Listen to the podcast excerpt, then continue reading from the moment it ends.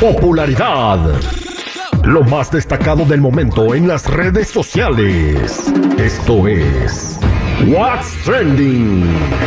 Información que no ayuda, pero entretiene. Con la Jennifiera. Al aire con el terrible. Jennifer, quiero mandar un saludo para José Bryan y el güero que trabajan en la compañía que se llama Saitec y escuchan todos los días en la ciudad de Cerritos. Gracias. Y felicitando también a Rosa Robles, que escucha el aire con el terrible parte de su comadre Alma. Rosa está de plácemes porque ya cumple como 150 años el día de hoy. Ahí están los saludos.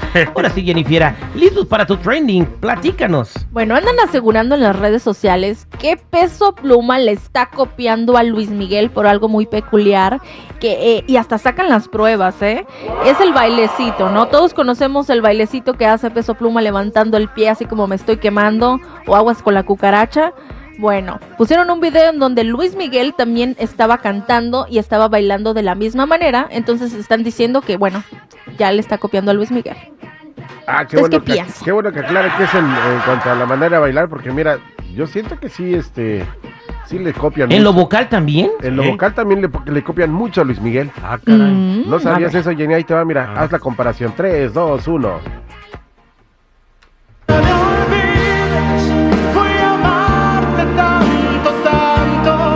Ese obviamente es Luis Miguel, no vayan a pensar que es Peso Pluma. No lo vayamos a Sí, sí, sí, confundir. no lo van a confundir. Y este es Peso Pluma. Fíjate cómo, la verdad, la tesitura de la voz es exactamente la misma.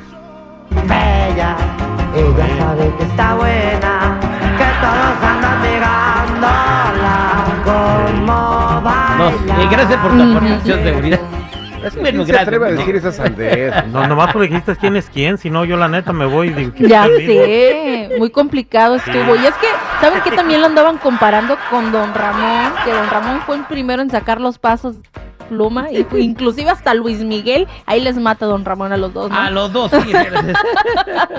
Bueno, chicos, vámonos con otra cosa. Y es que Pepe Aguilar dice que sus fans no le hacen ningún favor por ir a sus conciertos, Ah. que realmente él le ofrece algo y ellos van a ver algo que les gusta.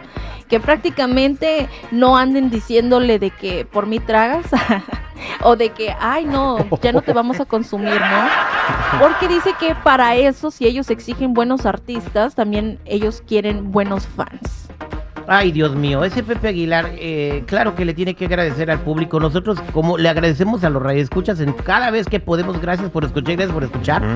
Y no, y, y- y si se nos va uno, ni modo, lo lamentamos mucho, pero eh, él también se debe a su público y sí le tiene que agradecer. Yo creo que se equivocó y patinó allí el, este, el señor Pepe Aguilar en A lo decir eso. mejor se molesta porque a veces sí, algunos fans sí dices, no, pues por mí tragas, o sea, si sin mí no tendrías trabajo, y, y pues así como que hiera un poquito, pero bueno, sí, yo pienso que no debió de haber dicho mucho, ¿no? Sobre Eh, eso. eh, Sí, tienes que tener cuidado, porque luego las cosas te rebotan en la cara. Ya ves cuando dijo Ángel Aguilar que era argentina. Ajá, 25% no me hace falta y el otro, pues, por favor, vayan a mis conciertos. Oye, Jenny, pero nuestra raza no tiene memoria. Te lo apuesto que cuando se vuelve a presentar en alguna de las ciudades donde nos escuchamos, se va a llenar, güey. O sea, sí, pues sí, eso sí. El que le gusta, le gusta y el que no, pues que no vaya. Y ya, Exacto. se acabó. Exactamente. Tan tan se acabó corta con eso. Bueno, vámonos a hablar sobre algo, chicos. Nosotros de niños siempre no faltó el de a ver esta película en televisión abierta o porque la estaba viendo el primo o lo que sea, que nos tocó ver una película de terror que no estaba para nuestra edad. Bueno, vamos a recordarle dos de las películas icónicas que puedes ver este fin de semana y que te recuerden un poco a, tu niñez y cuando andabas de travieso, ¿ok? La primera es eso. La película de los noventas donde estaban ahí los, los payasos, el payaso que se escondía en la coladera y luego ya no podías pasar porque te daba miedo que te fuera a salir el payaso. No, hombre, eso parece el burro ese que se te pone un payaso en la coladera. No, ¿Verdad? No, yo tenía un miedo porque yo sí la llegué a ver cuando estaba en casa. En México, pues te pasaban las películas en televisión abierta y a veces en un horario donde no debían. Y pues yo andaba muy valiente viendo eso. Y pues eso me pasó. Me asusté. Y, pues, y, y luego sales a la calle viendo las coladeras, ¿no? Por ahí, no, mamá. No, mi mamá, te llevo al circo, mija. No, mami. Así estoy bien. bueno, chicos, vámonos con otra. Y es que la segunda es Chucky, el muñeco diabólico. Y es que quién no se va a asustar a ver que se le levante el muñeco. Se supone que está tieso, duro ahí, que no se mueve, es un juguete y luego de repente tiene vida. Pues sí te da un miedito cuando eres niño, ¿no? Pero hay que, hay que estar recordando un poquito de, de, de todo de, de la infancia. Exactamente, esas son las recomendaciones de no ver si tienes chiquillos en la casa, ¿no? Porque luego andan soñando pesadillas y no quieren dormir en su cuarto. Ya, o sea, ya la Jennifer y yo ya dejamos de ver muchas cosas porque el Google nomás se la pasaba espantado. Ay, sí, chicos. Bueno, ya saben, si gustan seguirme en mi Instagram, me pueden encontrar como Jennifiera94.